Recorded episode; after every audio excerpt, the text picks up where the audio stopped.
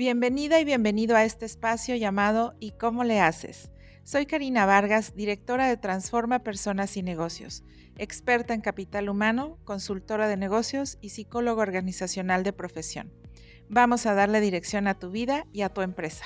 Bienvenidos a ¿Y cómo le haces? Soy Karina Vargas de Transforma Personas y Negocios. Bienvenidos a esta nueva temporada del podcast. Estoy súper contenta porque hoy nos acompaña un gran amigo desde hace muchísimos años y una persona que admiro mucho, René Vargas. Gracias René por acompañarnos.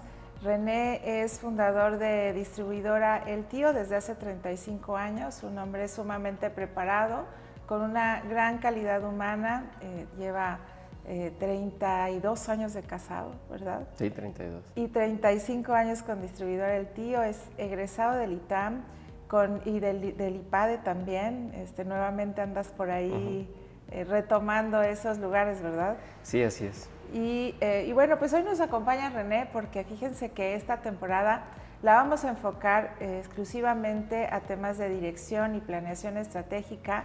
Y pues hoy tenemos un experto con nosotros. René, bienvenido. Muchísimas gracias por aceptar la, la invitación. La verdad es que sabes que, que desde que nos conocemos, que tocábamos la puerta en el gimnasio para que nos abrieran, este, pues siempre ha habido mucha admiración, mucho respeto y mucho cariño hacia ti y pues te agradezco mucho que hayas aceptado la invitación. No, te agradezco yo a ti que me hayas invitado, que me consideres y pues sí, efectivamente somos amigos desde hace muchos años y por eso es que me da más gusto estar aquí. Sí, pues muchísimas gracias. Fíjate que una de las cosas que, he admirado cada vez que tengo oportunidad de platicar contigo es la claridad que tienes para dirigir tu negocio. Eh, distribuidor El Tío eh, pues ha ido creciendo y ahorita tienes un, posicionamiento y un crecimiento muy, muy interesante. Te ves por todos lados, ¿no? tienes eh, puntos de venta por todos lados. Has consolidado también un equipo de trabajo que me consta que te ha costado trabajo construir y que siempre estás trabajando en ellos. Platícame cómo construiste la visión estratégica de tu negocio, cómo la vas construyendo. Bueno, en, primer lugar, yo creo que una empresa no puede operar si no tiene el personal adecuado. Entonces, eh, lo primero que he procurado yo y una de mis prioridades es mantener siempre personal que esté alineado con el proyecto de la empresa, personas que tengan lealtad hacia la empresa y que tengan este compromiso con la misma. Ese es primero, lo primero que pienso que debe uno hacer.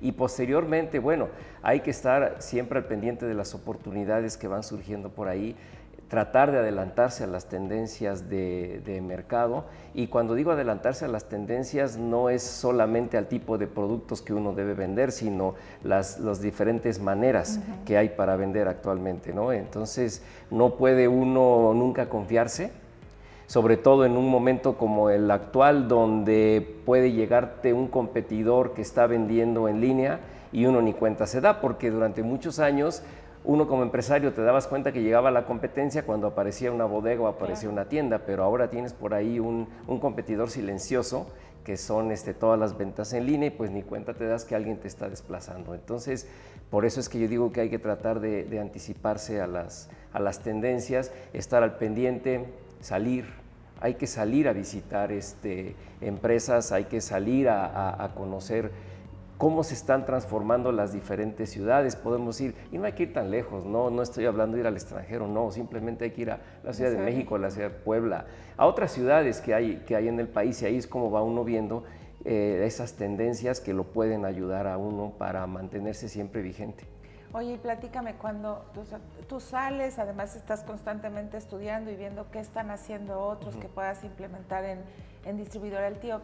Y, tienes escrita tu visión estratégica, es algo que normalmente te sientas a, revisar, ¿cómo lo haces tú?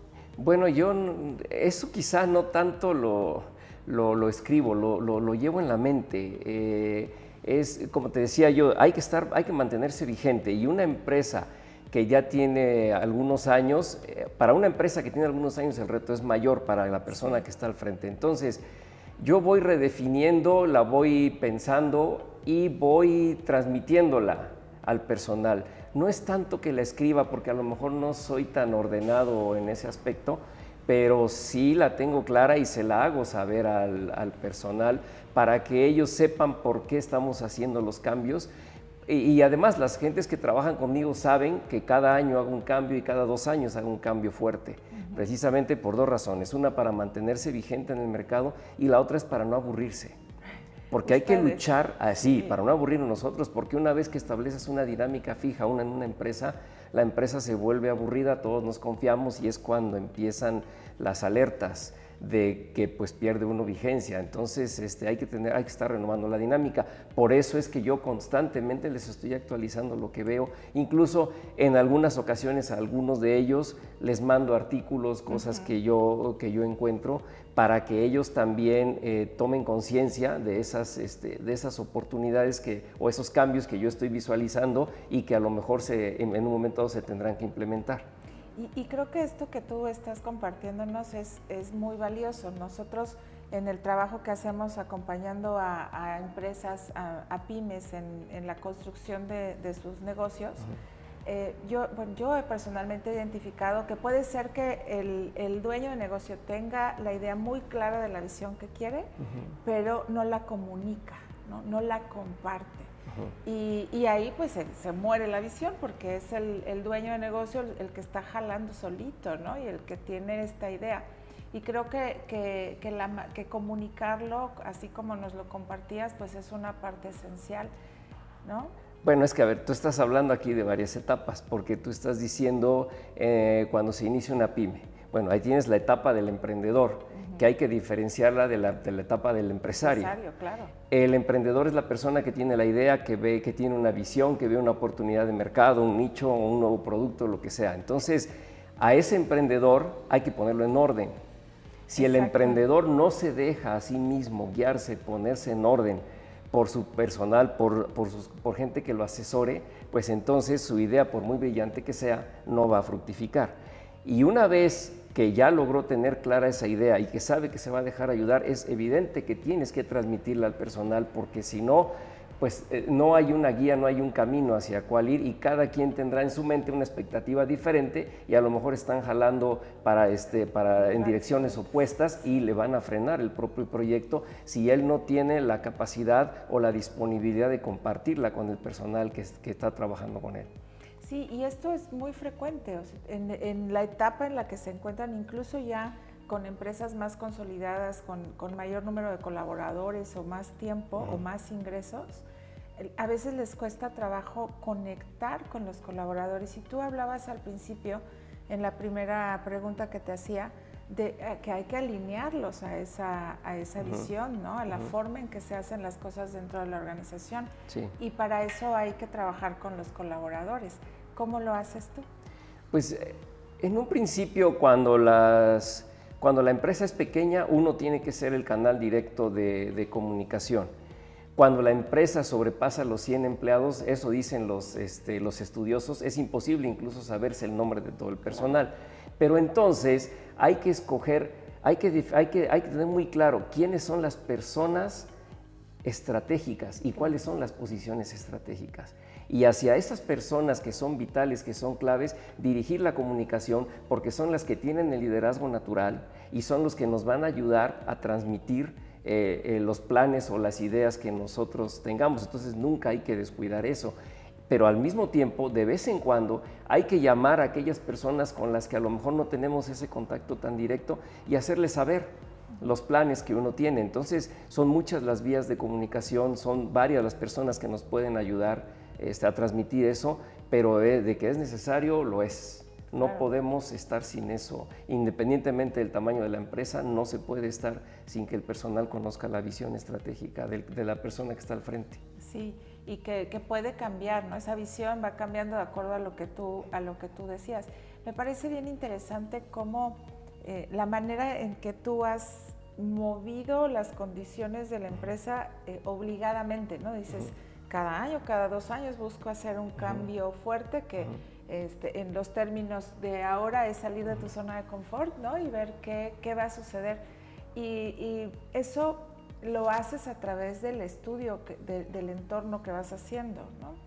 ¿Cómo reacciona tu gente y cómo la diriges para que acepte esos cambios, que también es un reto? Bueno, yo creo que hay, que distinguir varias cosas. Desafortunadamente en Oaxaca el 83% de la población económicamente activa está en la economía informal.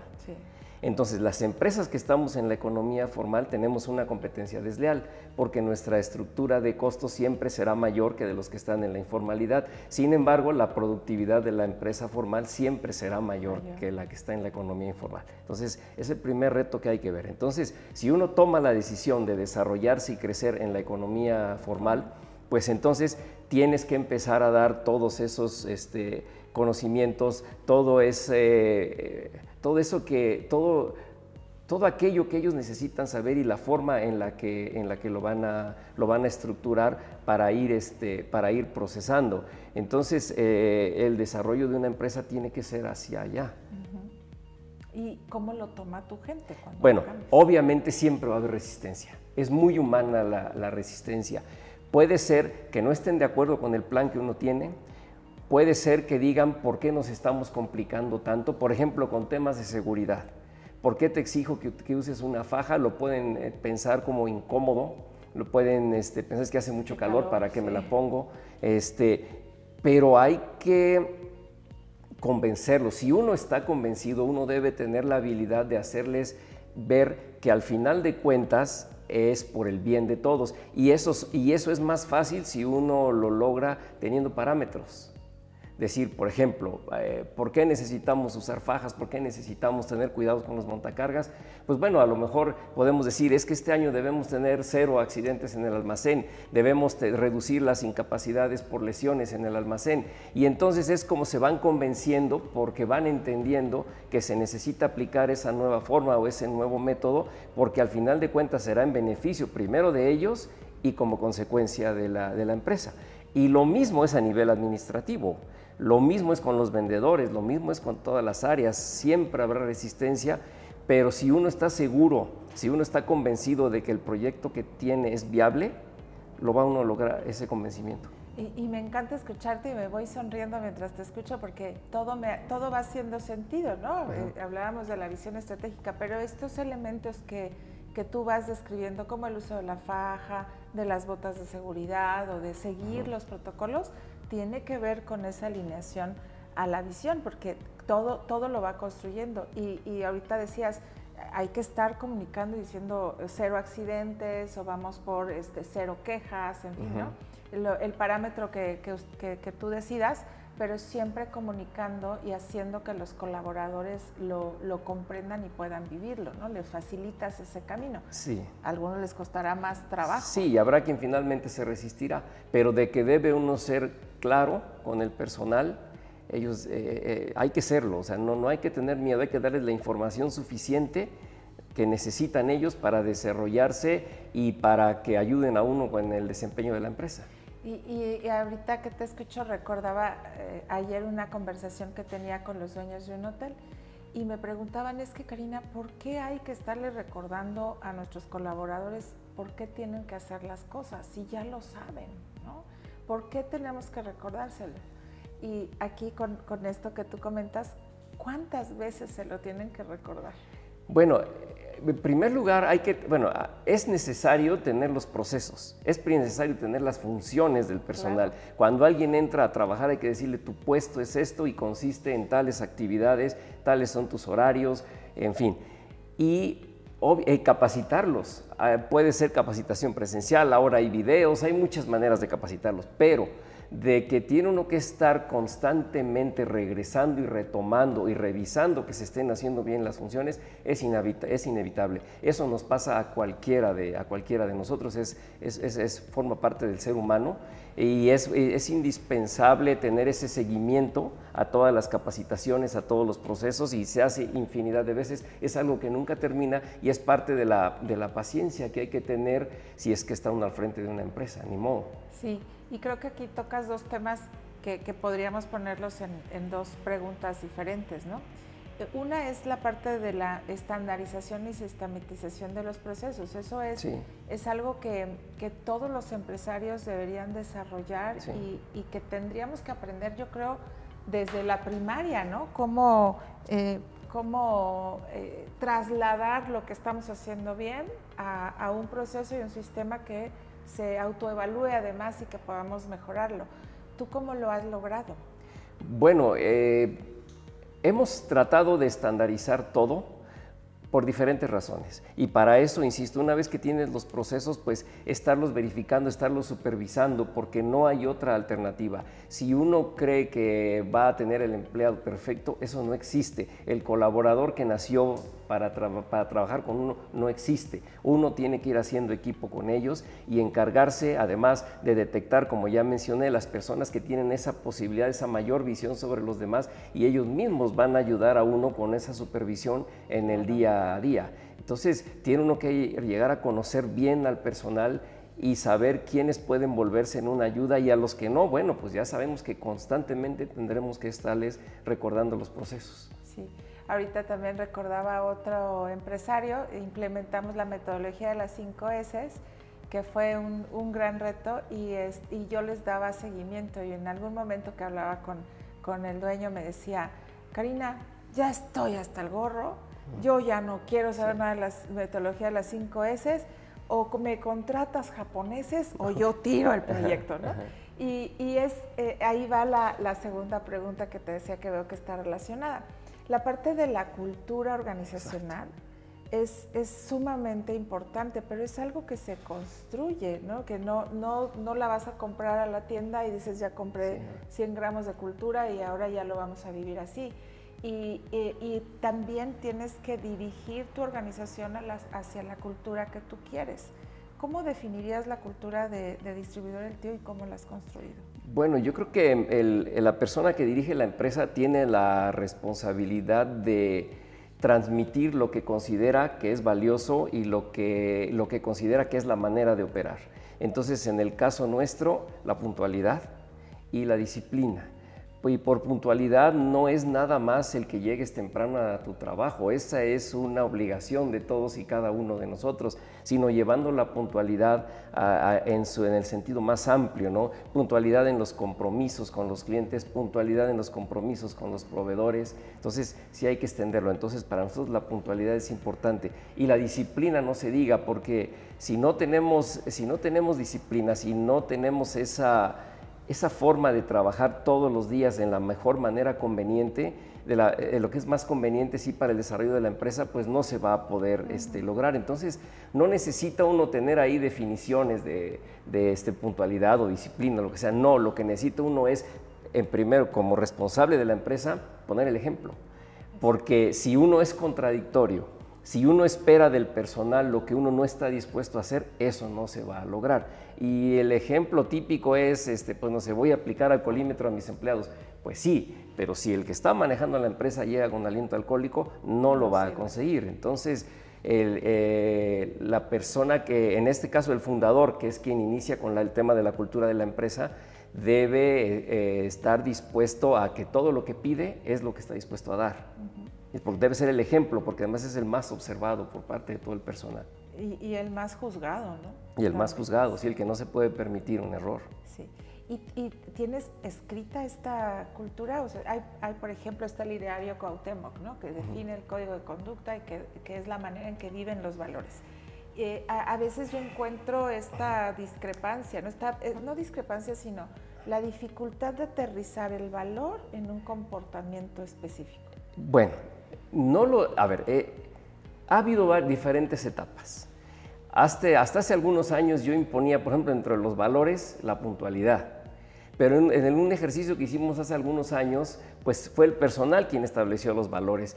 Y entonces la puntualidad incluso lo tomaban hasta como una agresión. Entonces quedó fuera de los valores como tales, pero persiste persiste porque desde que los contratamos, ejemplos, eh, ejemplos tontos, por ejemplo, decirles, ¿por qué solo los japoneses o los europeos pueden ser puntual? Pensar que nosotros, que, que, es una gracia que los mexicanos sean impuntuales, es una desgracia.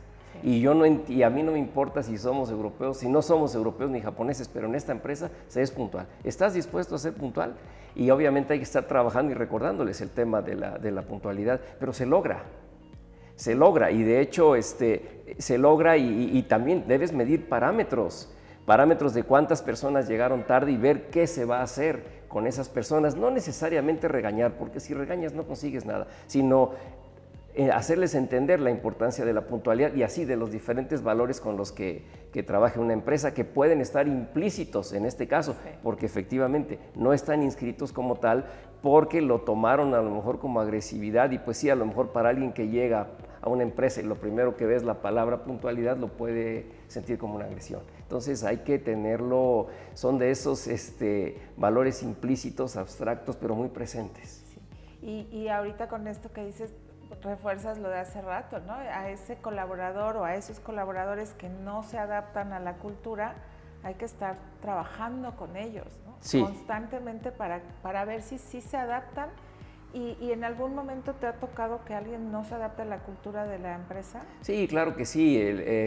muchas veces la gente solita se va y muchas veces cuando alguien de plano no solo no se adapta, sino que se vuelve un problema, pues lo tiene uno que invitar a que se vaya. Pero sí, sí, sí, sí sucede. Este, y sí siempre habrá probabilidades de error en una contratación. Y este, sí, sí hay casos en que se tienen que ir. Y es importante porque eh, si, si, hay alguien que no se adapta a la cultura, va a estar jalando hacia otro lado que tú no quieres. Sí, al inconforme le tienes que dar oportunidades, pero si su inconformidad sigue creciendo o sigue presente, pues no, no es una persona adecuada para estar en la empresa. Porque también hay una cosa, dicen los autores, que las empresas deben tener la capacidad por sí mismas de atraer a, a las personas correctas. ¿eh? Entonces, si desde fuera la percepción de que la empresa es un relajo, es un desastre, pues va a atraer gente que, indisciplinada, gente informal. Pero si tú das la imagen de formalidad, de seriedad, de limpieza, pues es el tipo de gente que va a llegar a trabajar con uno de inicio. Entonces, por eso es que es tan importante tener claro los valores con los que uno quiere trabajar para reflejarlos hacia el exterior. Y, justo también este tema es ahorita un dolor de cabeza en, las empresas, la, parte de atraer y retener al personal. es, una constante que cada vez se va, a estar creciendo, que va a estar afectándonos más, que cada vez es más complejo el tema. Hay muchos factores que están influyendo en, en la empleabilidad. ¿Tú qué estás haciendo para para atraer a tu personal y retenerlo, además de la imagen que estás proyectando? Bueno, estoy trabajando en, dos ámbitos. Uno que no lo tengo resuelto y vuelvo a insistir. ¿Por qué el 83% de las personas económicamente activas en Oaxaca están en la informalidad? ¿Y por qué las empresas formales todo el tiempo tenemos vacantes?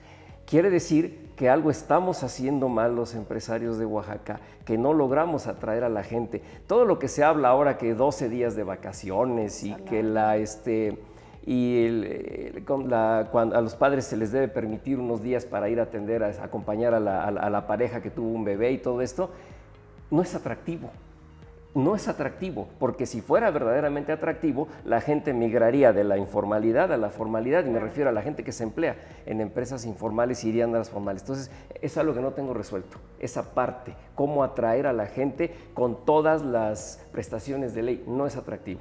Por otro lado, tenemos actualmente la tendencia que se está presentando y que ya sabemos de la altísima rotación de, personal, que además se ha complicado más por la migración. Nuevamente se, este, se está yendo mucha gente a trabajar a Estados Unidos. Yo creo que la única solución es estandarizar los, los puestos, no hay de otra, porque lo importante también para la empresa sí son los colaboradores, pero la empresa no debe depender de las personas.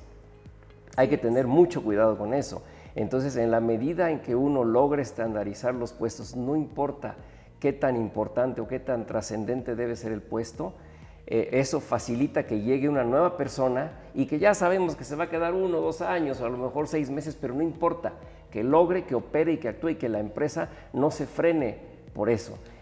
Entonces, siguiendo lo que tú dices, confirmamos lo de los procesos y los, sistemas dentro de la empresa, ¿no? Mientras más procesos y sistemas tenga, dependo menos de las personas. Sí. Eh, eso es sumamente importante, ¿no? Dentro de nuestra, nuestra visión y, planeación constante. Eh, pero, y también mencionas algo que me llama la atención y que en otro momento ya me lo habías comentado. más bien creo que nosotros como empresas tenemos que adaptarnos a esta a este constante flujo de personas. Ya no podemos esperar que alguien se quede para toda la vida, ¿no? Y que se quede además en el mismo puesto, qué terror, ¿no? Sí. Una vez también hace 13 años, la edad de uno de mis hijos, este, trabajaba con una empresa que en ese entonces tenía 60 años y dando un curso, eh, creo que de los primeros cursos, vi al fondo a una persona muy menudita, ya, ya mayor, y a la hora de presentarse dijo que llevaba 45 años trabajando en la empresa, en el mismo puesto. A mí me pareció eso tan lamentable y sabes qué fue lo peor? Ni siquiera sabía leer y escribir.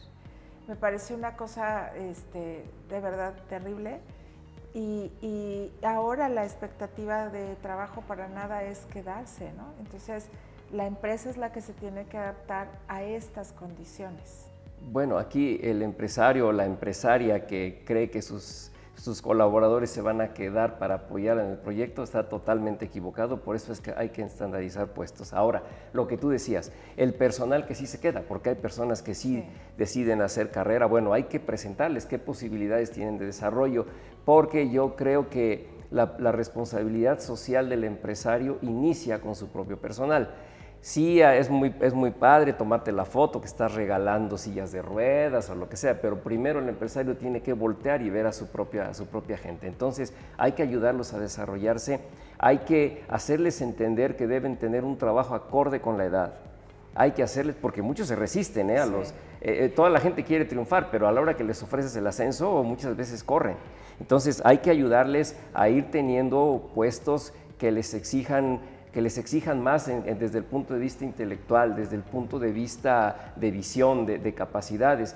Hay que apoyarlos este, con cursos para que, para que en esos cursos ellos vayan adquiriendo habilidades y conocimientos y puedan aspirar a mejores puestos, porque yo sí creo que es muy cruel tener a una persona 5, 10, 15, 20, 30, 40 años en una empresa haciendo lo mismo, porque pues estamos yendo en contra de nuestra responsabilidad social como empresarios. Y, eso es, eh, tú te enfocas mucho en el desarrollo de las personas. Realmente, hace rato decías, claro, el capital humano es sumamente importante y, eh, y también los sistemas, ¿no? ¿Cómo, ¿Cómo planeas la capacitación, la formación de tus colaboradores?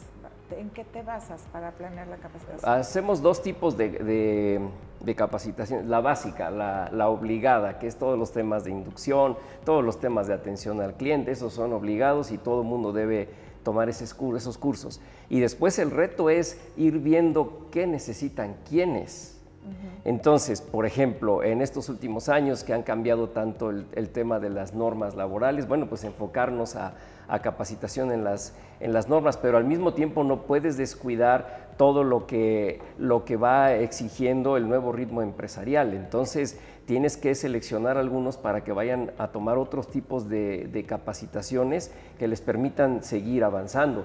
Y no solamente me refiero al personal de oficina, te volteas también con los montacarguistas les tienes que ir dando la capacitación, deben ir tomando los cursos de seguridad, todo lo que es operar un montacargas, etcétera, y al mismo tiempo también buscar que nuevos capacitadores para que no sea tan aburrido, porque si recurres al mismo, este, ya se vuelve un problema. Entonces es una constante de estar este, buscando e-, eso, hacer esos planes de capacitación en los dos niveles, el básico y el darle seguimiento a los que ya tomaron toda esa capacitación básica, a todos aquellos que uno ve que pueden seguir, que tienen la capacidad y la disponibilidad de permanecer en la empresa, entonces ayudarlos a crecer. Pues no hay de otra más que uno sentarse, reflexionar, ver. Obviamente hacemos el, el cuestionario de clima laboral, y ahí detectamos, las, ellos mismos nos van diciendo qué es lo que van necesitando y de ahí es como vamos este, diseñando los programas de capacitación.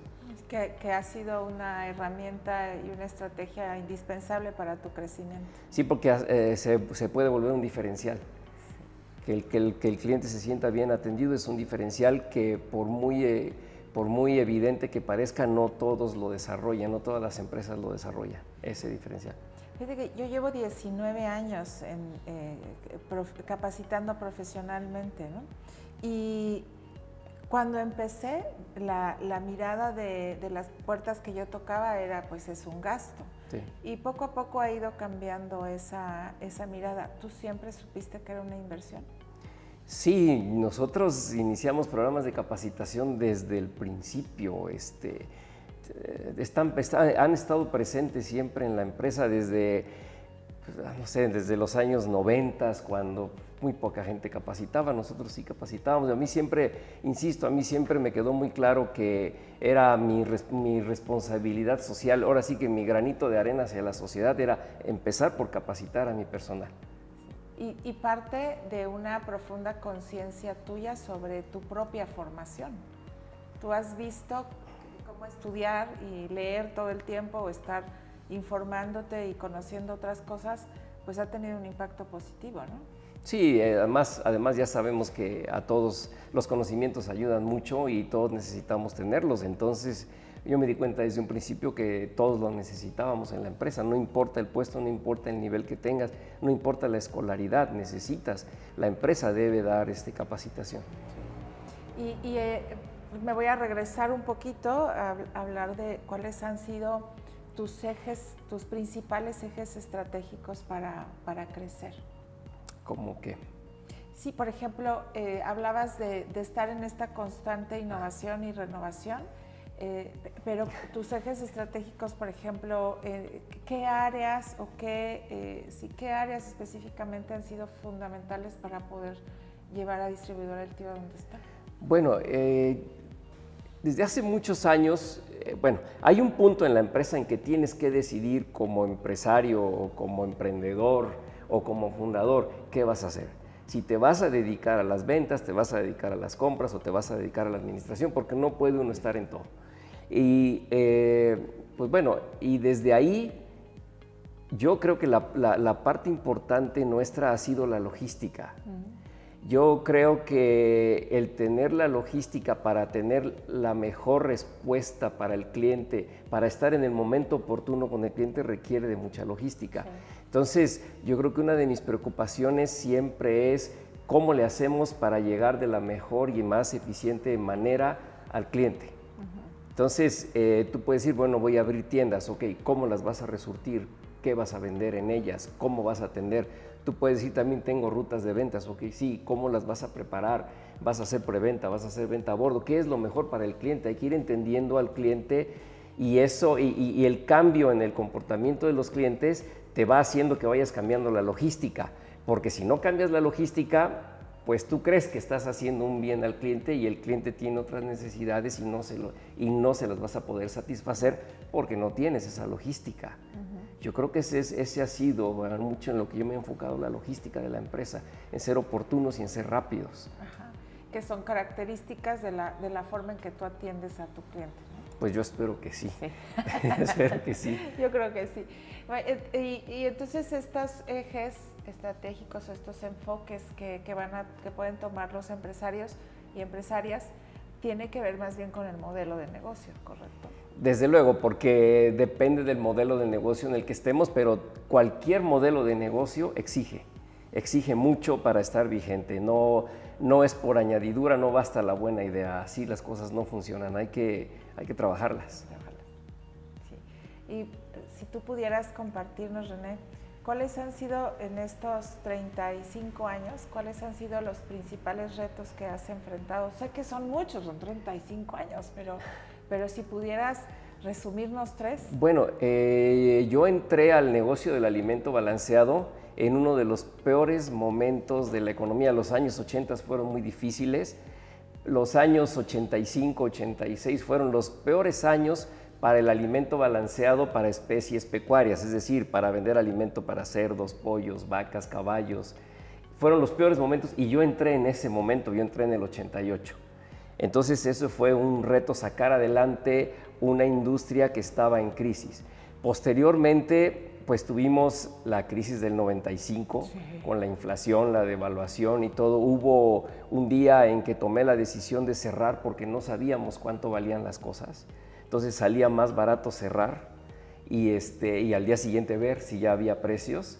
Eh, porque si no se puede uno descapitalizar en un momento. Entonces ese fue un momento muy, muy difícil. Otro momento sumamente difícil fue el 2006 por los problemas sociales que hubo en, Oaxaca, porque no dejamos de operar, pero sí fue muy, muy, muy, muy difícil. Riesgoso, ¿no? Y riesgoso. Este, y pues bueno, eh, eh, después también retos importantes es cuando el cliente va cambiando, porque nosotros teníamos un modelo de rutas de ventas muy, que era muy eficiente y de repente la, las rutas ya no vendían y ya no vendían, bueno, porque la gente quería tiendas. Entonces tienes que empezar a abrir las tiendas porque es lo que el cliente quiere, no es lo que yo quería. Claro. Eh, entonces, eh, empezar a desarrollar las tiendas también es un reto y ahora, bueno, tienes que ser omnicanal, pues entonces tienes que empezar a ver eh, cómo le vas a hacer. El negocio de mascota, precisamente toda la venta en redes está muy desarrollado, pero en el negocio pecuario no. Entonces, este, ese es el, son, los, son los retos que tenemos en diferentes momentos. Y también, ¿por qué no hay, hay que considerar el momento por el que estamos pasando de asaltos, robos de camión? Son momentos, este, son años muy difíciles porque esas eran cosas que no sucedían.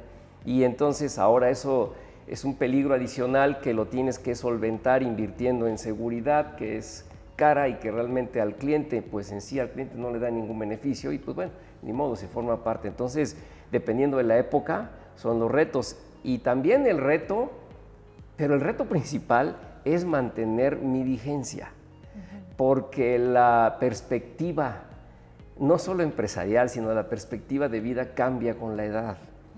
Y el mantenerte vigente es un reto, necesitas estar constantemente viendo qué piensan los jóvenes, qué piensan los de tu edad y qué piensan los mayores, que son los clientes. Entonces se te va ampliando la gama de, edades que tienes también dentro de la empresa, porque no es lo mismo cuando tienes 25, 30 años, 30 años y diriges gente de tu edad, a cuando tienes 60 y tienes jóvenes de 18. Entonces se vuelve el reto de la vigencia, vigencia hacia el mercado y vigencia hacia adentro. Y yo creo que ese es el mayor reto que que he tenido y por eso Cualquier persona que está enfrente de una empresa o de un proyecto, de lo que sea, debe ser consciente de sus capacidades, consciente de sus expectativas, consciente de sus ganas, porque hay un momento, el empresario que insiste en quedarse puede, sobre todo si es el fundador, hay un momento en que se puede volver el principal obstáculo de crecimiento de la empresa. Entonces, también el empresario, sin importar la edad, ¿eh? debe saber estar consciente del momento en que debe dejar de estar al frente de su empresa y es válido y ser mejor el dueño, el accionista y desde ahí, este, y desde ahí operar. Oye, y este, este, tanto tus retos que has tenido como esto de mantenerte vigente hacia todas las edades y hacia todos los sectores que mencionabas, ¿Cómo te ha construido a ti como ser humano? A ver, no te entiendo. Es que, o sea, en, la empresa tú has tenido muchos retos, sí. Has este, eh, aprendido muchas cosas que vas implementando, pero finalmente la persona, o sea, tú René, eres quien está dirigiendo la empresa y los cambios empiezan por ti mismo, ¿no? ¿Cómo, ¿Cómo lo has vivido y cómo lo, manejas? Bueno, tiene uno que aprender los diferentes roles que hay que jugar, porque como responsable, como director, como gerente general de una empresa, tienes que jugar el rol de, jefe, del que tiene la experiencia, pero después jugar el rol del que está aprendiendo de los colaboradores este, jóvenes y de, los, y de escuchar las opiniones de todo el personal de la empresa. Son dos roles que tienes que jugar porque si te guías nada más por el de la experiencia, cuidado, cuidado, porque la experiencia es una muy buena referencia, pero no necesariamente es la seguridad de éxito. Puede ser engañosa. Puede ser muy engañosa. Entonces sí tienes que ir cuidando esos, esos roles y también para estar consciente y conocer bien esos roles, pues hay que prepararse, tienes que prepararte, no te puedes quedar este, con los conocimientos, porque todos sabemos, y no vamos a entrar al tema de la obsolescencia de los conocimientos, ni de la obsolescencia de la tecnología, no es el momento, pero este, uno debe también eh, sus conocimientos estarlos, estarlos actualizando, y se puede hacer de manera formal, yendo a algún curso, algún diplomado, el que pueda hacer una maestría, qué bueno, pero si no, también de, hay maneras, hay muchos libros, hay, ahora actualmente tenemos el, beneficio de que hay tutoriales de todo, hay conferencias de todo lo que queramos, de los temas que queramos en, las plataformas. Entonces creo que ahora es más fácil. Mucho más fácil educarse, ¿no? Sí. Eh, y, podrías decir que primero tienes que ser para después hacer y tener. ¿Tú lo has vivido así? Pues yo creo que sí, primero ser, luego hacer y luego tener. Sí. Es, a ver, yo siempre he pensado que uno debe ser eh, consciente, conocerse a sí mismo, que es el ser, y en base a eso poderse uno ir desarrollando, creo yo, desarrollar sobre todo las potencialidades que uno tiene, porque sí, muchas veces las, ¿cómo se dice? Aquello en lo que eres bueno. ¿Tus habilidades? Desarrollar las habilidades. Por supuesto que preocuparse por las debilidades, pero desarrollar las habilidades. Entonces sí requiere conocimiento de uno mismo para poder eh, actuar, que es el hacer, y entonces ya podrás lograr tener algo en base a los objetivos que te vayas trazando, porque si uno espera o se traza unos objetivos que no están dentro del perfil de uno, dentro de las habilidades de uno, pues va uno directo a la frustración. Exacto. Entonces lo mejor es este, sí conocerse a sí mismo y en todos los ámbitos. Con toda todas las habilidades son útiles, todas las habilidades son importantes, todas las habilidades, cualesquiera que tengamos, las podemos desarrollar. El límite se lo pone uno. Claro. Ok. Y eh, hablando de, de, cuáles son como tus características principales, este, retomando la plática que llevamos, podría parecer que eres muy, muy enfocado al proceso, ¿no? Al paso a paso. Pero por otro lado, el mantenerte vigente te, hace flexible. Claro. son dos características que te podrían definir junto, es pregunta, ¿eh? junto con el enfoque a, lo numérico, a medir todo. Es que si son los roles que uno juega en la empresa, tienes que ser el jefe, el que pone la disciplina, el que, este, el que todos están observando y el responsable de todo, porque el jefe es el responsable de todo y luego tienes que jugar el rol del estar aprendiendo del mercado, de tus propios, este, de tus propios colaboradores, etcétera. ¿Y cuál fue el tercer comentario que hiciste? Eh, el, enfoque a los números, a ah, los indicadores. Y por supuesto que no puedes tener una empresa si no vas midiendo números. Los negocios son números, nos guste o no nos guste. Y si nuestra habilidad no es la, la, numérica, no hay por qué preocuparse. Para eso están los contadores, para eso están los administradores. El creativo tiene que apoyarse pero de que tiene que haber números, los tiene que haber, porque yo pienso que el, gran problema de, la empresa mexicana es la carencia de cultura financiera. Y es una carencia porque de entrada los números nos, nos, asustan porque así nos han formado. Desde la primaria nos dicen que la clase de matemáticas es la más difícil y entonces ya bloqueas al niño que más tarde se vuelve empresario y lo que menos quiere es hacer números. Y ese es un gran error, es una gran carencia. y, y por eso estamos así y son súper divertidos los números, ¿no? Una vez que les entiendes y que aprendes a tomar decisiones basadas en números, es, es una maravilla, ¿no? Es que además, insisto, si, si, si el emprendedor, la emprendedora no tiene estabilidad numérica, para eso existe el contador y que se lo presente. Hay muchas maneras de presentar los números y lo puedes hacer divertido, atractivo, entendible. Sí. Entendible para quien no tiene esa habilidad. Ah, hay un, un libro que me me encantó cuando lo leí, de repente lo reviso, se llama Contabilidad para numerofóbicos. Este, yo no soy numerofóbica, pero la forma de explicar los términos, tanto contables como financieros, es una maravilla. Ah, no me acuerdo ahorita de, la autora, pero es, un libro así para entenderle. Hay un libro muy bueno para los jóvenes que se llama ¿Y ahora qué chingados hago? De una autora que se llama Cherlinsky, se apellida, les debo bien el nombre pero es muy ejemplificado. ¿Y ahora qué hago? Ahora ya, ya terminé la universidad, ¿y ahora qué hago? Y, ahí ella empieza, habla mucho de la, de la cultura financiera, de, precisamente cómo desarrollarla, cómo imbuirte, pero insisto, no hace falta que uno sea contador, no. que es, no, no, no, para eso hay gente que lo es y que, eh, que es en quien tiene uno que apoyarse. Sí. Oye, pues René, muchísimas gracias. Eh, la verdad es que podría yo seguir preguntándote y platicando contigo, este, ni sentí el tiempo. Espero que tú tampoco. yo no, y, y, y, como concluyendo un poquito, este, hablábamos primero de la visión, ¿no? que si bien no la tenías por escrita, sí siempre has tenido muy claro qué quieres para tu organización y eh, de mantenerte vigente, estar saliendo a buscar y a conocer otros modelos de negocio y cómo lo están haciendo otros.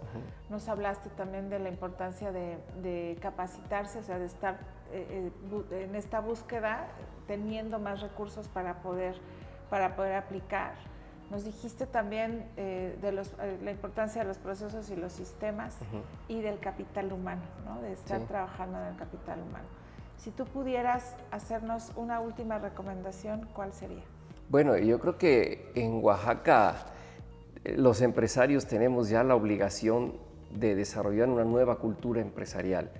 Tenemos que lograr constituir grupos empresariales tenemos que lograr la sucesión, transiciones generacionales, que ya está empezando a darse, pero son las menos, porque en Oaxaca hace 50, 60, 80 años había empresarios muy exitosos, pero sus descendientes, y lo digo con mucho respeto, tomaron la decisión de no continuar. Entonces yo creo que los que estamos vigentes en este momento sí tenemos esa, esa obligación porque si no logramos desarrollar esa nueva cultura empresarial, no vamos a revertir los problemas que tiene Oaxaca, no vamos a revertir, ese 83% que a mí me preocupa tanto eh, eh, y pues finalmente el desarrollo de, que, que pues Oaxaca se merece está en la empresa. Entonces, pues es hora de pensar diferente, actuar diferente y hacer las cosas diferentes. Te agradezco mucho, René, de verdad, muchas gracias por tu tiempo, por compartirnos y, por tu amistad. Muchas gracias. gracias a ti. Pues amigos, muchísimas gracias por acompañarnos en este primer gran episodio con René Vargas de esta nueva temporada de podcast y cómo le haces. Acompáñennos, coméntenos, por favor, déjenos sus reseñas que van a ser de mucha ayuda para nosotros y nos vemos muy pronto. Muchas gracias. Gracias por escuchar este podcast. Nos vemos y escuchamos en el próximo episodio. Recuerda seguir nuestras redes sociales para más contenido de valor. Soy Karina Vargas, directora de Transforma Personas y Negocios. Vamos a darle dirección a tu vida y a tu empresa.